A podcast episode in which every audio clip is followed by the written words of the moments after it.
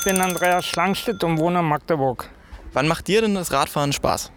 Äh, auf dem Weg zur Arbeit, weil, ich, weil da ein straßenbegleitender Radweg ist, äh, wo man langfahren kann und äh, auch gute Radwege nutzen kann in der Stadt. Wann macht sie denn keinen Spaß? Wenn zu viel Verkehr ist, wenn man Berufsverkehr ist und man sich dazwischen durchschlängeln muss oder wenn denn durch die vielen Baustellen macht es zurzeit auch keinen Spaß, aber man kommt als Radfahrer gut durch. Hast du irgendeine Geschichte aus deinem Fahrradalltag oder zu deinem Fahrrad? Also mit dem Fahrrad, da habe ich schon viele Fahrradtouren gemacht. Ich bin schon komplett den Weserradweg abgefahren, Teil des Elberadweges und mache sonst privat auch in der Stadt Touren.